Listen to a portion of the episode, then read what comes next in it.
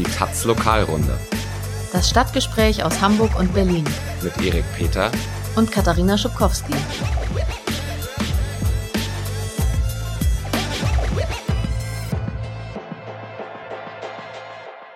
Hallo, herzlich willkommen zur Lokalrunde. Moin. Hi, heute wieder mit meinem Kollegen Erik Peter und mir. Ich bin Katharina Schubkowski und wir melden uns heute aus Hamburg und hier ist Sonst Wahlkampf. hätte ich auch nicht Moin gesagt. Ach so, Ja, ich sag das auch in Berlin. achso. Aber du Das sagst verwirrt es nicht also. so. Ich sag das höchstens hier. Okay, Ja. was sagt man bei euch? Hallo. Langweilig. Tag. Tagchen. Ach, okay. Naja, egal. Ähm, in Hamburg ist Wahlkampf, deshalb reden wir heute über die Wahl und noch über ein Berliner Thema, ne? Und zwar Polizeigewalt, aber im Sinne von Gewalt gegen die Polizei.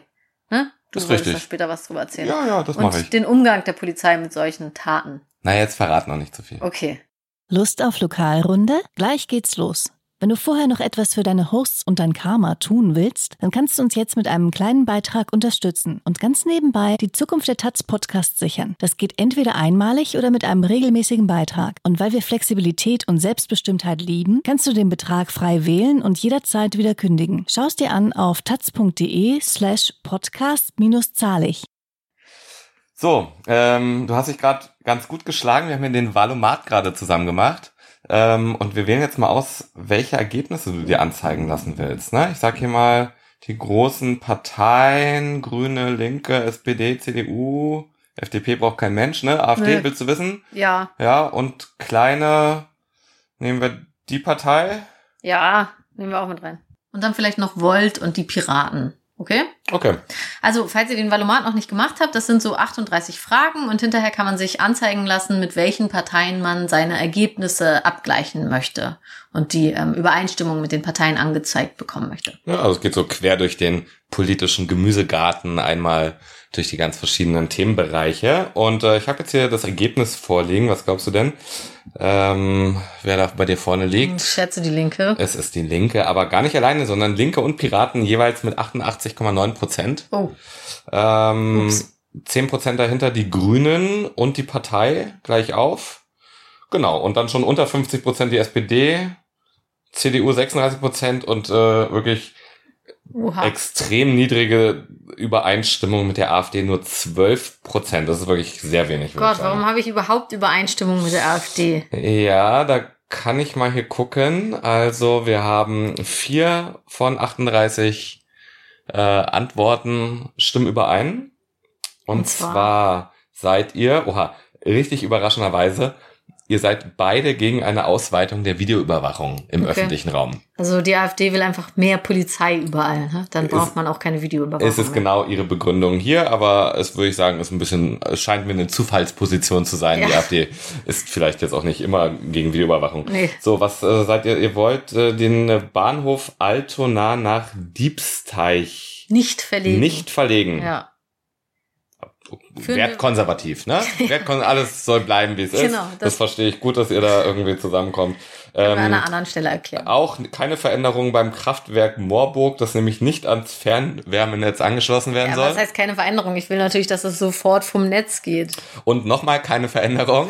Du solltest noch mal nachdenken vielleicht. Ich war eigentlich, fand ich, du hast hier stabil geantwortet, irgendwie mehr Ganztagsschulen und Straßenbahnen, ja, im Westen, ganz toll.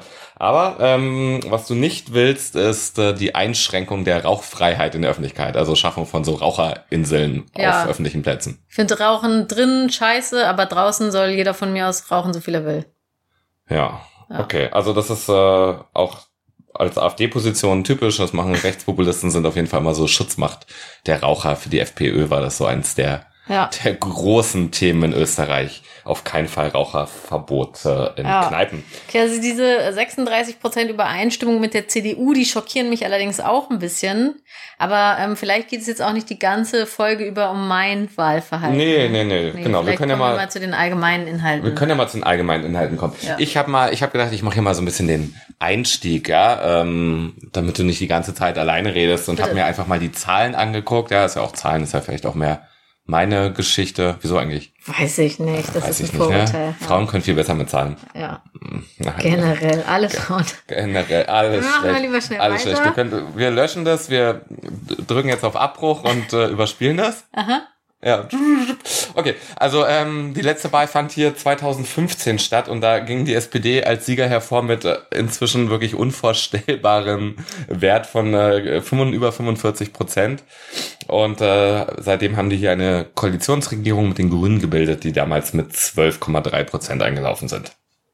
Ähm, die anderen so CDU 16 Prozent und alle so zwischen 6 und 8 Prozent äh, AfD, Linke und FDP. Mhm. Und jetzt? Wie sieht's jetzt aus? Ja, jetzt, äh, es gibt ja sozusagen die aktuellste Umfrage von Infratest DIMAP äh, vom äh, 23. Januar. Ähm, die sieht erstmal keine Veränderung bei den kleineren Parteien äh, vor. Also FDP 6, Linke 8, AfD 7. Das ist, das ist ziemlich genau das Niveau, was sie vor äh, fünf Jahren hatten. Ähm, auch die CDU ist äh, stabil schlecht mit 16 Prozent aktuell. Und die einzigen relevanten Veränderungen gibt es zwischen SPD und Grünen. Also die SPD würden dem zufolge, die würde demzufolge massiv verlieren und äh, noch 32 Prozent bekommen und die Grünen äh, würden sich mehr als verdoppeln auf 27 Prozent. Und äh, genau, es gab Anfang Januar gab es auch schon äh, die Umfrage von Infratest und da war das, äh, war der Abstand zwischen SPD und Grünen sogar noch geringer. Also es ist noch nicht mal ausgemacht, dass die SPD, die hier ja eigentlich quasi immer regiert, ne? Mhm. Ähm, dass die hier am Ende wirklich diese Wahl gewinnen. Und ich muss noch sagen, was äh, ich wirklich dabei auffällig finde, sozusagen, wenn man das zusammenrechnet, die Werte von SPD, Grünen und Linken, ja, also R2G, die gerade so auf Bundesebene von der Machtoption weit entfernt sind mit vielleicht 40 Prozent und die in Berlin wirklich irgendwie stabile Mehrheit mit 55 Prozent haben, die haben hier zusammen einfach zwei Drittel der Wählerinnen hinter sich. Mhm. So, das ist, äh, das gibt es nirgendwo sonst in diesem Land so eine R2G Übermacht. Aber paradox, R2G ist für Hamburg absolut gar keine Option. Das wird hier einfach niemals passieren. Oder niemals, weiß ich nicht, aber nicht in näherer Zukunft, weil die SPD und die Linken in Hamburg maximal weit auseinander liegen. Die äh, ja, ähm, genau. Also das ist jetzt absolut gar keine Option. Aber was halt, halt spannend ist, ist ähm, das Kopf-an-Kopf-Rennen zwischen Rot und Grün. Beide Parteien wollen den Bürgermeister beziehungsweise die Bürgermeisterin stellen. Aber Peter Tschentscher, der aktuelle SPD-Bürgermeister, hat ausgeschlossen, unter einer grünen Bürgermeisterin, also das wäre Katharina Fegebank, die aktuelle Vizebürgermeisterin, und Wissenschaftssenatorin in eine Koalition zu gehen. Das heißt, wenn die Grünen die Wahl gewinnen, dann ist die SPD, behauptet sie jetzt, raus aus der Regierung, würde in die Opposition gehen. Ja, es wäre dann die Frage, ob sie das auch durchziehen nach der Wahl. Ne? Mhm. Das wäre aber ziemlich krass, weil die SPD hier, wie du ja gerade schon gesagt hast, bis auf so eine Zwischenphase unter Ole von Beust ähm, seit Ende der 50er nonstop äh, regiert, mal mit den Grünen, mal mit der FDP, mal alleine. Ähm, genau, das wäre dann das Ende dieser, dieses, der, der SPD-Regierung. Ähm, ähm, die Grünen würden dann auch in eine Jamaika-Koalition gehen, wenn sich die Möglichkeit ergibt, also mit ah. der FDP und der CDU.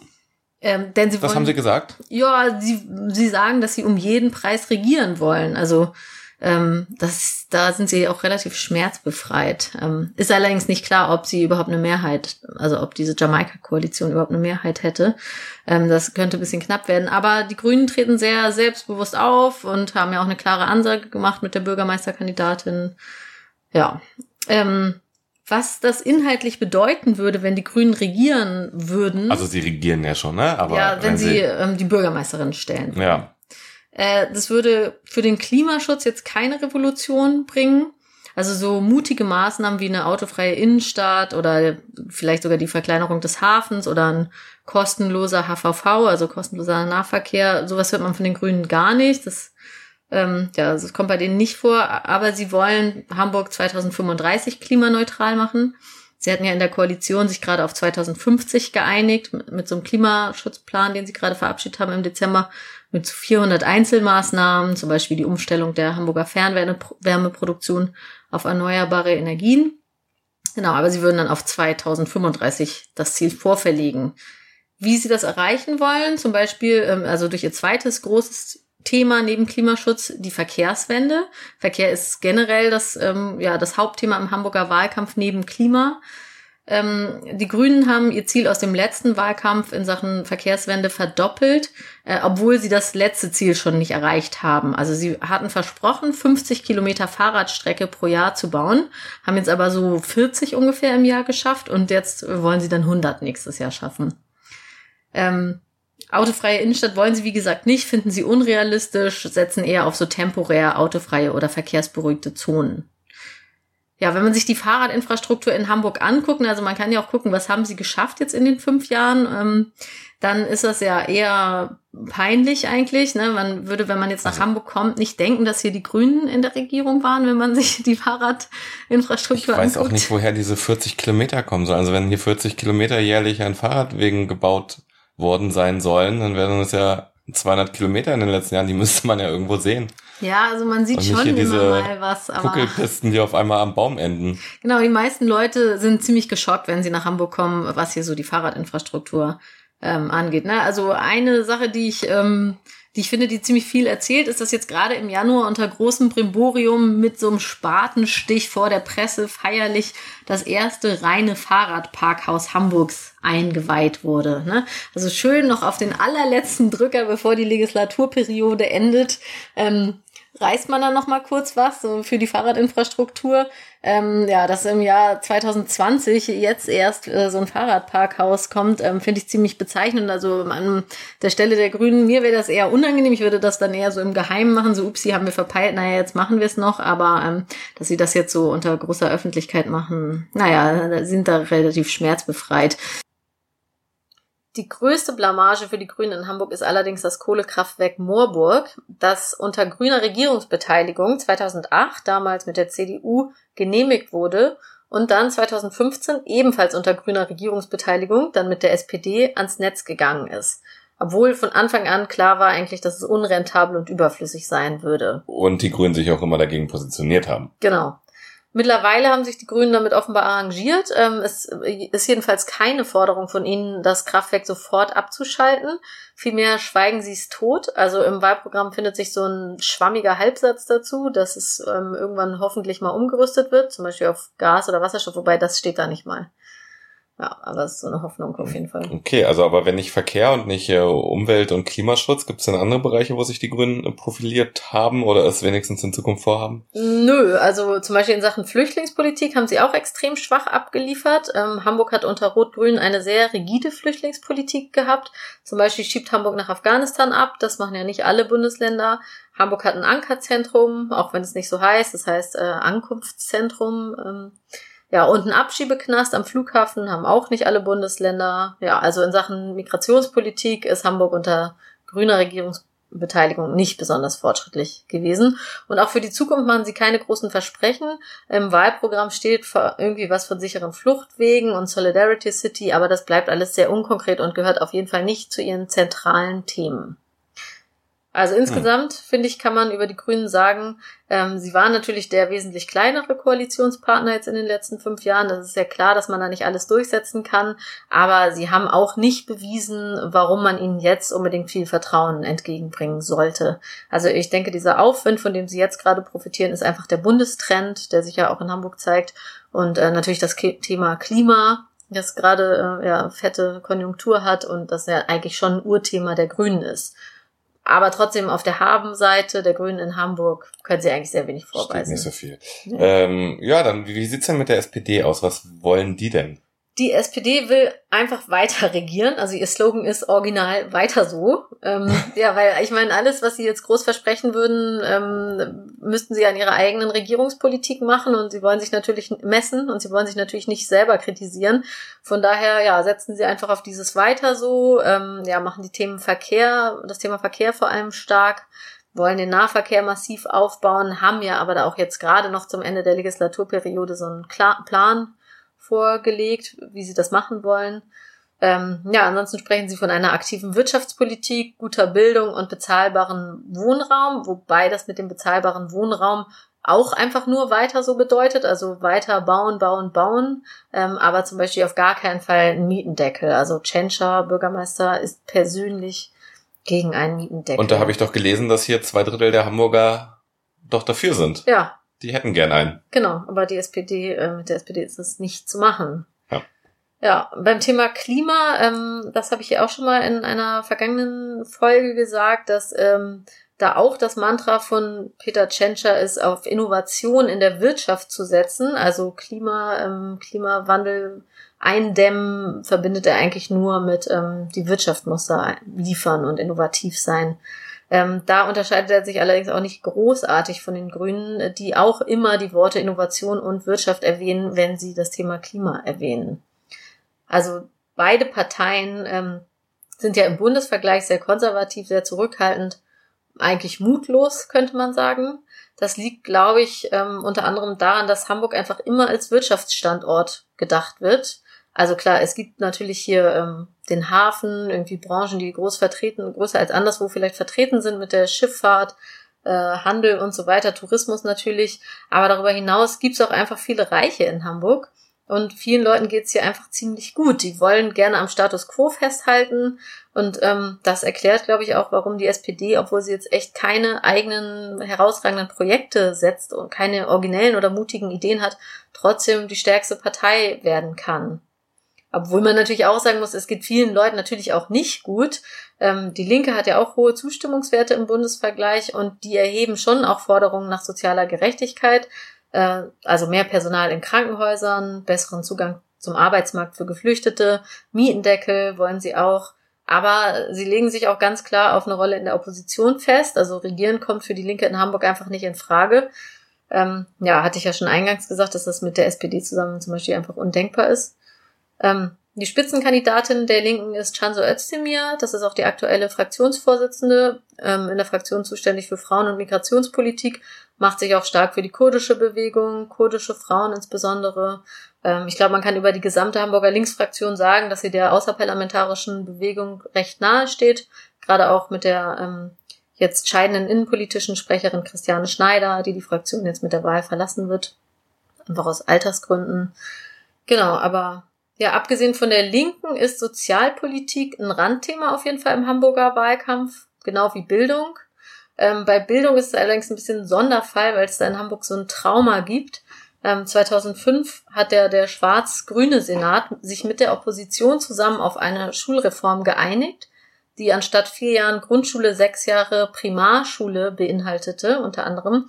Das haben die Hamburgerinnen mit einer Volksabstimmung rückgängig gemacht. Also Hamburger Eltern wollen gerne ihre hochbegabten Kinder dann bitte auch so früh wie möglich von den minderbegabten trennen und sie aufs Gymnasium schicken. Und genau, seit dieser Niederlage damals will sich an dem Thema niemand mehr die Finger verbrennen in Hamburg. Deshalb ist das einfach, kommt das im Wahlkampf so gut wie gar nicht vor. Außerdem haben alle Parteien sich damals auf einen Schulfrieden geeinigt. Das heißt, dass man mindestens zehn Jahre lang keine Veränderung an der Schulstruktur vornimmt. Ja, die zehn Jahre sind, sind um. sind dann jetzt auch dann um. Also man könnte, wenn man wollte, könnte man sich jetzt wieder rantrauen. Hm. Ja, die CDU können wir noch kurz betrachten. Ähm, der Spitzenkandidat der CDU ist der Bundestagsabgeordnete Markus Weinberg. Im Vergleich ein liberaler CDUler. Er ist gegen die Flora-Räumung zum Beispiel. Er ist St. Pauli-Fan und ähm, auch bei Umwelt- und Klimaschutzfragen steht er den Grünen relativ nah. Zum Beispiel ist er auch für ein 365-Euro-Ticket für öffentliche Verkehrsmittel ähm, hat wohl auch schon mal davon gesprochen, dass äh, ÖPNV ganz kostenlos sein sollte. Also ist da deutlich grüner als die SPD. Die SPD will das ähm, nur für Schüler, Azubis und Studis einen kostenlosen HVV. Ja, und auch für die CDU sind das natürlich äh, ja, relativ neue Töne, ähm, haben ihr allerdings nichts gebracht. Also es gibt auch viel Kritik daran, dass die CDU ähm, den Grünen eher ins Bürgermeisteramt dazu verhelfen, verhelfen könnten durch diese Position, so dass sie jetzt kurz vor der Wahl sich doch entschieden haben, dass sie doch wieder sich von diesem Kurs verabschieden. Und ähm, ja, der Spitzenkandidat hat jetzt gesagt, am liebsten würde er eigentlich mit der SPD und der FDP in eine Koalition gehen. Das ist die Koalition mit dem fiesen Titel Deutschlandkoalition. Ähm, das würde die Stadt mehr vorangehen, was den Verkehrsfluss und das Thema innere Sicherheit voranbringt. Ja, was ist denn mit innerer Sicherheit? Das ist doch ja eins unserer Lieblingsthemen. Genau, aber ähm, im Hamburger Wahlkampf ist das kein großes Thema. Mhm. Ähm, das liegt einfach daran, dass sich der Kampf um die Macht nicht zwischen der SPD und der CDU oder AfD abspielt, sondern zwischen der SPD und den Grünen. Und für die SPD ist innere Sicherheit nur dann ein großes Thema, wenn sie sich nach rechts profilieren muss. Ähm, allerdings hat die SPD da auch so ein Trauma, nämlich als sie 2001 gegen Schwarz-Schill-FDP-Koalition verloren hat, die ja natürlich mit so Angst vor Kriminalität und mit so Sicherheitsversprechen gewonnen haben. Da hat die SPD beschlossen, und davon redet sie noch heute, im Wahlkampf nie wieder beim Thema innere Sicherheit zu verlieren. Also einfach keine offene Flanke nach rechts zu haben, was innere Sicherheit angeht. Das führt natürlich dazu, dass wir hier in Hamburg diese ähm, relativ das rechte SPD heißt, man haben. ist so Law and Order mäßig, wie es nur geht. Genau. Hm. Wie gesagt, jetzt aktuell ist das Thema trotzdem nicht so groß, aber ähm, Hamburg hat gerade im Dezember das neue Verfassungsschutz, oder im Januar war es, ähm, das Verfassungsschutzgesetz novelliert, also dem Verfassungsschutz mehr Rechte eingeräumt. Also das zeigt ja auch, ähm, ja, wie die SPD hier drauf ist. Ne? Also die müssen da gar nicht mehr so viel versprechen, weil sie ja schon relativ harten Kurs fahren. Naja, und über das deutlich verschärfte Polizeigesetz haben wir ja hier auch schon geredet. Genau. Ähm, die Grünen fahren da einen etwas anderen Kurs, obwohl sie natürlich jetzt beteiligt waren am Polizeigesetz und am Verfassungsschutzgesetz. Aber wenn sie jetzt die Bürgermeisterin stellen könnten, dann versprechen sie eine Reform des Strafrechts. Und zwar wollen sie Bagatelldelikte wie Schwarzfahren, Containern und Vermummung auf Demonstrationen entkriminalisieren. Also das heißt, zum Beispiel Vermummung würde dann von einer Straftat zur Ordnungswidrigkeit herabgestuft und die Versammlungsbehörde soll außerhalb der Polizei angesiedelt werden. Ähm, die Gewerkschaft der Polizei läuft seit Tagen Sturm gegen die Grünen und bezeichnet sie als polizeifeindlich, aber auch Teile der SPD können sich da schwer zügeln. Zum Beispiel hat der SPD-Innensenator Andi Grote getwittert, dass er es verstörend findet, dass die Grünen für die Kennzeichnungspflicht der Polizei waren, die gilt ja mittlerweile in Hamburg, und gleichzeitig das Vermummungsverbot lockern wollen. Also er sagt sozusagen, es ist fies, die Polizei muss sich kennzeichnen und, äh, und Demonstrationsteilnehmerinnen dürfen sich dann vermummen. Und er sagt, wer regieren will, muss hinter der Polizei stehen. Das ist natürlich Quatsch. Niemand muss hinter der Polizei stehen, auch nicht die Regierung, ähm, sondern natürlich hinter dem Gesetz. Und es wäre schön, wenn die Polizei auch hinter dem Gesetz steht. Aber okay, er ist der Innensenator, er muss irgendwie hinter der Polizei ste stehen, aber es sollte keine Erwartung an die Regierung sein, würde ich mal sagen. Aber ähm, der Büroleiter von Bürgermeister Peter Tschentscher zum Beispiel ähm, sieht das ähnlich wie Andi Grote, geht allerdings noch viel weiter. Der Tweet von Grote ging ihm nicht weit genug. Er hat ihn zitiert und dazu geschrieben, Hashtag Grün ist gewaltbereit. Oh. Ja, das ist ziemlich krass in einer Koalition, finde ich ähm, auch wenn man sich im Wahlkampf befindet. Aber ja, die Grünen-Spitze hat sich natürlich zu Recht sehr aufgeregt. Ähm, er hat gesagt, das ist eine Entgleisung, ein Unding. Ähm, und er müsse, die ähm, SPD müsste sich entschuldigen. Ähm, der Büroleiter Daniel Stricker hat den Tweet dann am nächsten Morgen auch schnell wieder gelöscht. Ähm, Mensch, richtig, doch was los bei euch im Wahlkampf. Ja, schöne Provinzposse. Ja. Ähm, die Grünen sind jetzt aber mittlerweile wieder davon zurückgerudert. Ähm, der Justizsenator Till Steffen, der sich auch darüber aufgeregt hatte, ähm, über diese Äußerung, hat jetzt ähm, gesagt, es sei eine Idee, es sei ja nur die Idee gewesen, der Polizei mehr Spielraum einzuräumen. Denn wenn eine Straftat geschieht, wie zum Beispiel Vermummung, dann muss die Polizei ja einschreiten. Aber wenn es nur eine Ordnungswidrigkeit ist, dann liegt es in ihrem Ermessen, ob sie einschreitet oder nicht. Und jetzt hat er gerade der Welt am Sonntag gesagt, wenn die Polizei das auch ohne diesen Spielraum gut hinkriegt, dann brauchen wir diese Gesetzesänderung ja gar nicht. Also ja. Sie also ein bisschen Gegenwind und, und man lässt so eine ein. Forderung schon mal äh, locker vor der Wahl wieder fallen. Genau. So, so standhaft ja. sind die hier. Ah ja. Ähm, ja, nochmal kurz zu diesem Daniel Stricker, dieser Büroleiter von Peter Tschentscher. Wer ist das eigentlich? Vielleicht erinnern sich manche noch an den. Ähm, es gab ja 2014, 2015 in Hamburg mal dieses linke Zentrum, Kotze hieß das im Münzviertel, das stand für mm. kollektives Zentrum, hinterm Hauptbahnhof da. War bestimmt kuschelig da. Mhm. Und da war ähm, Daniel Stricker noch der Sprecher der Finanzbehörde. Der Finanzsenator war damals Peter Tschentscher. Und äh, Daniel Stricker hatte auch den Twitter-Account der Finanzbehörde in der Hand als Pressesprecher und hat teilweise so unterirdisch getwittert, dass sich echt Leute auf Twitter gefragt haben, ähm, wie eigentlich so ein offizieller Behördenaccount so krass raushauen kann und so, ähm, ja, unter der Gürtellinie häufig. Also zum Beispiel hat er auch mir einmal gesagt, als ich einen Artikel geschrieben habe, was die Aktivisten sagen, interessiert mich einen feuchten Kehricht. Und solche Sachen. Und auf seinem privaten Twitter-Account, was ja dann auch für so einen Pressesprecher auch immer nur so halb privat ist, mhm. hat er zum Beispiel mal ähm, getwittert, äh, hihi, Antifa-Aufkleber abknibbeln in der Schanze. und hat ein Selfie von sich gepostet. Also, ja, so ist er drauf. Genau, das ist, das ist Chenchas äh, Büroleiter.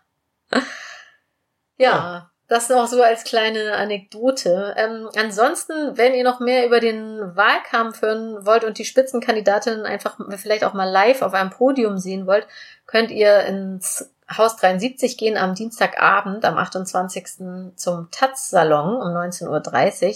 Da moderiert mein Kollege Marco Carini den Salon zur Wahl mit ähm, Sabine Bördinghaus von der Linken, Katharina Fegebank als Kandidatin der Grünen, Dirk Kienscherf von der SPD, Anna von Treuenfels-Frohwein, die Spitzenkandidatin der FDP. Die FDP haben wir hier jetzt ein bisschen vernachlässigt, aber es ist Es tut uns leid.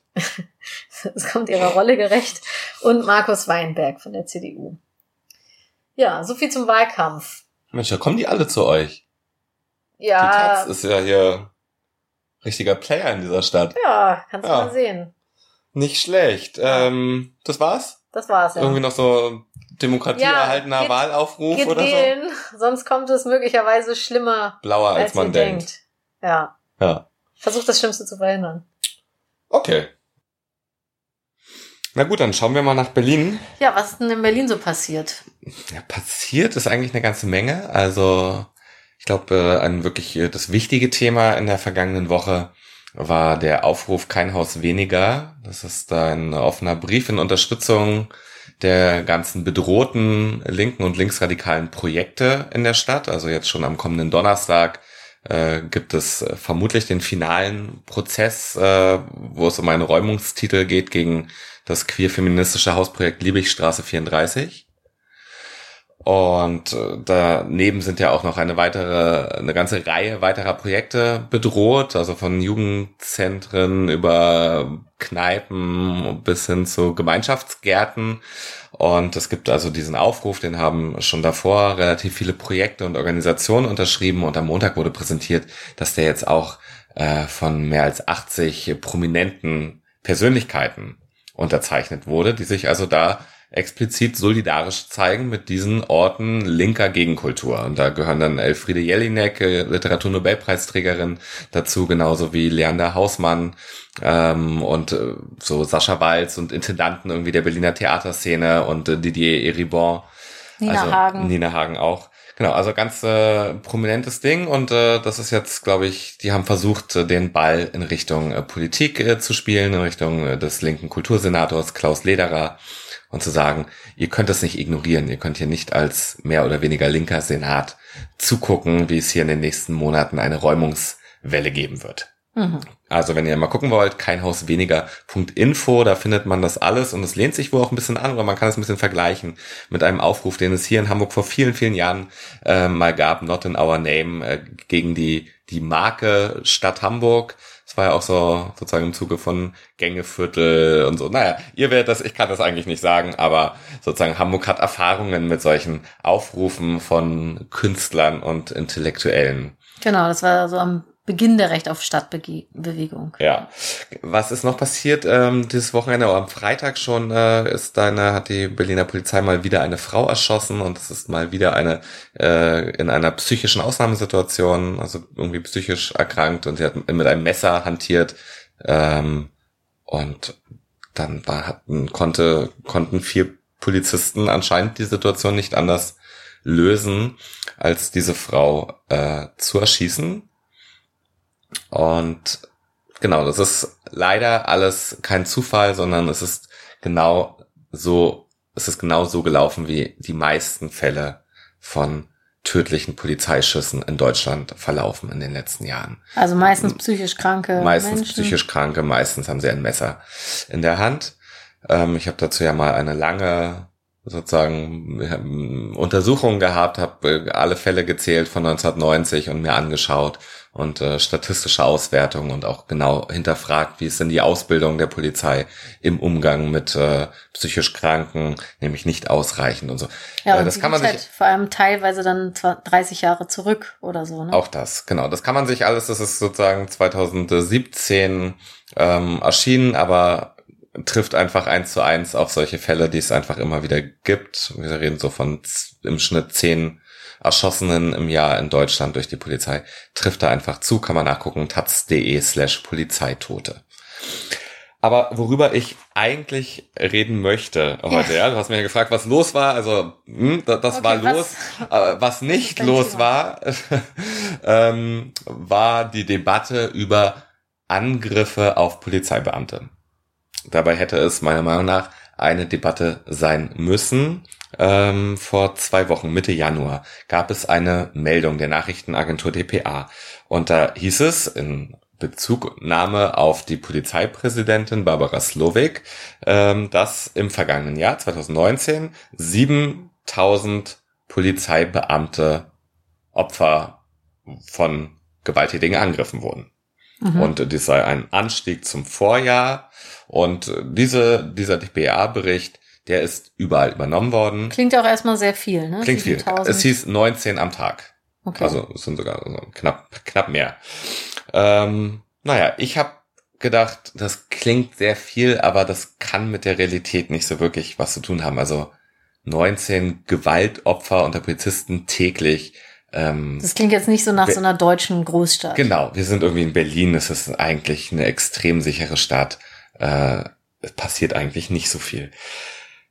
Also, was habe ich getan? Natürlich habe ich eine umfangreiche Anfrage an die Polizei geschickt und habe gesagt, ich möchte gerne die exakte Zahl haben. Ich möchte eine Aufschlüsselung nach Delikten. Also, was ist das jetzt Körperverletzung oder welche Del andere Delikte, die da in Frage kommen?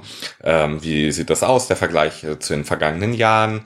Ähm, Details zur Erhebung, ähm, und auch habe versucht zu fragen, sozusagen, wissen Sie, was äh, irgendwie für Strafverfahren dann diesen Angriffen jeweils gefolgt sind?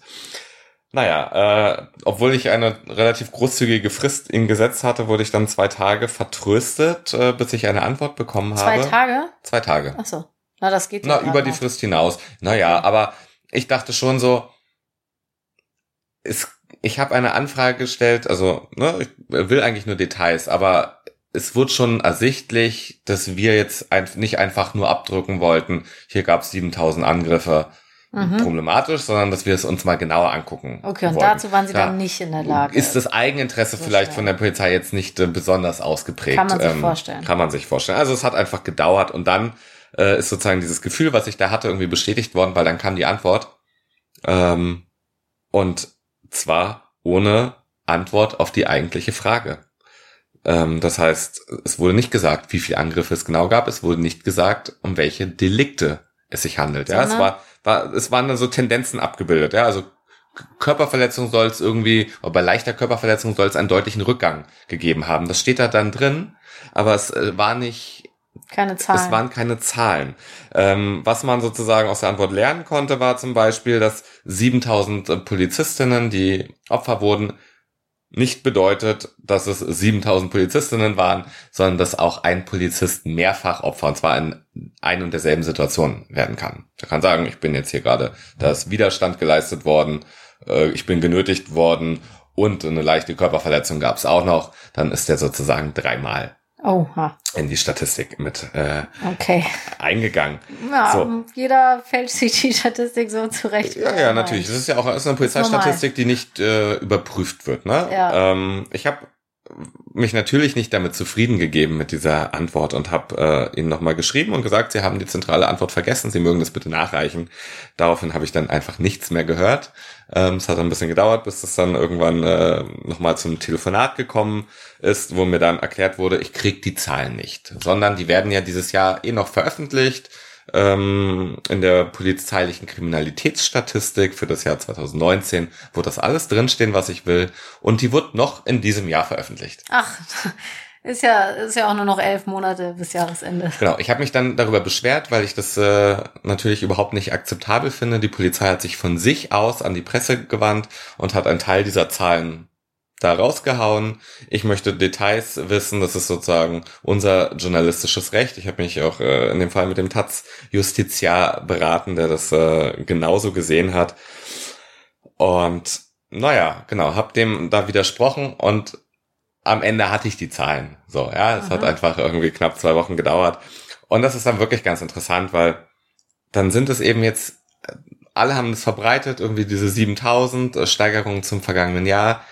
Am Ende sind es jetzt irgendwie 6650 Polizisten, die laut dieser Statistik Opfer von einer Gewalttat wurden. Ähm, das ist ein Rückgang im Vergleich zum vergangenen Jahr und keine Steigerung. Es ist auch sogar der zweitniedrigste Wert in den vergangenen fünf Jahren. Man könnte also sagen, dieses Problem wird geringer. Polizisten sind irgendwie seltener Angriffsziel und können ihren Beruf sicherer ausüben. Und dann wird es aber noch interessanter, wenn man sich das dann im Detail anguckt. Ja, darum ging es mir. Ähm, ich meine, wirklich sozusagen als Angriff werten, finde ich, kann man Körperverletzungen, ja, da gibt es einfache Körperverletzungen und es gibt schwere beziehungsweise gefährliche Körperverletzungen. Und die machen von diesen 6650 Fällen nur zusammen 700 Fälle aus. Mhm. So, das sind immer noch, man muss es sagen, das sind knapp zwei am Tag, aber das wäre vielleicht die richtige Schlagzeile gewesen, jeden Tag knapp zwei gewalttätige Angriffe oder Übergriffe auf Polizisten naja, oder statt zwei, 19. Zwei Delikte, ne? Es kann zwei ein, Delikte. ein Angriff gewesen sein und dann. Genau. Waren es aber zwei Delikte. Genau, auch das. Ähm, genau, jetzt äh, könntest du mich hier fragen, wenn wir hier so dialogisch verfahren würden, ähm, was ist denn, was sind denn die ganzen anderen Fälle? Und dann würde ich darauf antworten, ähm, da handelt es sich um Widerstand und tätlicher Angriff. So, zusammengenommen 5500 Fälle. Und naja, beides sind Delikte, die unter einfacher Körperverletzung rangieren, weil sie gar nicht eine Verletzung des Gegenüber intendieren. Und das ist ja erst relativ kurzfristig, ich glaube 2017 ist erst dieser Paragraph zum Beispiel eingeführt worden, tätlicher Angriffe auf Vollstreckungsbeamte und auch mit einer hohen Strafe versehen, ja, drei Monate Mindeststrafe. Und der sozusagen, den hat man aber für nichts. Also dafür reicht es, äh, einen Polizisten zu schubsen. Wenn ich, wenn dem da nichts passiert, ähm, ist das ein tätlicher Angriff und wird bestraft. Wenn ich irgendjemand anderes auf der Straße schubse und nichts passiert, dann gibt es dafür keinen Straftatbestand. Ja, es ist also ein besonderer, äh, ein besonderes Polizeischutzgesetz und äh, es ist nicht nur ein Schutzgesetz, es ist sozusagen eigentlich auch das Schubsgesetz. Ja, es ist ich schubse oder ich lass mich nicht wegschubsen ähm, oder jemand reißt sich weg irgendwie aus seinem Polizeigriff. All das kann irgendwie mit diesem tätlichen Angriff sanktioniert werden und äh, das heißt in diesen Fällen passiert Polizisten einfach nichts. So ähm, es ist sozusagen, finde ich, eine relativ großzügige Interpretation, sie da als Gewaltopfer zu bezeichnen. Und das ist einfach die Mehrheit der Fälle. Und ähm, naja, das ist, äh, finde ich, äh, eigentlich elementarste journalistische Aufgabe. Ich will mich jetzt nicht selber loben, sondern das ist eher eine Krisenbeschreibung von anderen Medien, ähm, das sich genau anzugucken und dem nicht sozusagen auf dem Leim zu gehen, dass dort versucht wird, irgendwie mit so aufgeblähten Zahlen, die auch noch nicht mal stimmen, wenn man sie raushaut, Politik zu machen und eine Polizei ähm, versucht sozusagen zu, immer zu sagen, unsere Situation ist schrecklich und deswegen brauchen wir bessere Bedingungen, bessere Ausrüstung, äh, schärfere Gesetze, mehr Geld und so weiter. Das ist sozusagen Teil ihres polit ihrer politischen Lobbyarbeit. Genau, so, es ist in Ordnung, dass sie das macht, aber das sollte man natürlich als Journalistin nicht reproduzieren. Ja, das hat mit Journalismus dann nichts mehr zu tun, sondern dann übernimmt man die Öffentlichkeitsarbeit für die Polizei. Würde man ja jetzt für andere Gruppen auch nicht machen. Würde man auch nicht machen und es ist vielleicht auch nicht in Ordnung, dass sie es tun, weil natürlich ist die Polizei verpflichtet, ja, irgendwie sachlich und neutral. Ähm, genau, die Ge Gewerkschaft hat irgendwie irgendwie die Freiheit und diese die Gewerkschaften der Polizei, die es da gibt, äh, sind ja reine Lobbyorganisationen ähm, aber irgendwie so offizielle Pressestellen und auch Polizeipräsidentin, so erwartet man, tun, ja. dass sie irgendwie sachlich und nüchtern informieren. So, und ich finde, das machen sie mit dieser Zahl auf jeden Fall nicht. Hm, naja, wir schreiben das. Ich habe das aufgeschrieben. Es wird äh, die Woche jetzt auch in der Taz veröffentlicht werden. Mal gucken, ob das noch eine Debatte nach sich zieht.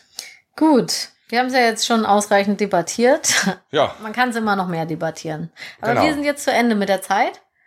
Ja. Und ähm, melden uns jetzt auch erstmal nicht ganz so schnell wieder, wie ihr es sonst gewöhnt seid. Weil naja, ihr seid es gewohnt, weil wir gehen in die obligatorische Winterpause. Stimmt. Und das haben wir im letzten Jahr auch schon gemacht. Genau. Also wir gehen in eine Art Winterschlaf und melden uns dann wahrscheinlich im April wieder. Ja, oder vielleicht auch schon Ende März. Ja, das alles äh, hängt auch noch davon ab, ob die Taz das nötige Geld findet, um unsere extremen, um unsere exorbitanten Ansprüche zu erfüllen. ja, so teuer sind wir leider nicht, aber die Taz hat natürlich nicht so viel Geld. Genau. Also da der Podcastplan, der wird, glaube ich, erstmal, da wird sich angeguckt, was man da weitermachen will. Genau, aber im besten Fall ab. hört ihr uns schon Ende März wieder. Und ansonsten halten wir euch natürlich trotzdem auf dem Laufenden, wie es weitergeht mit den Podcasts.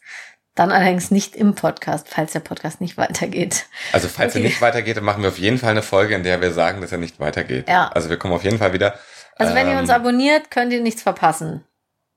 auf Spotify und iTunes Genau. und Deezer. Und Wir sind überall zu hören. Ja. Und wenn ihr uns auf Twitter folgt, kriegt ihr auch mit, was wir machen. Okay, haltet den Winter noch gut durch, zieht euch warm an und dann hoffentlich bis zum Frühjahr. Bis dahin, Ciao. tschüss.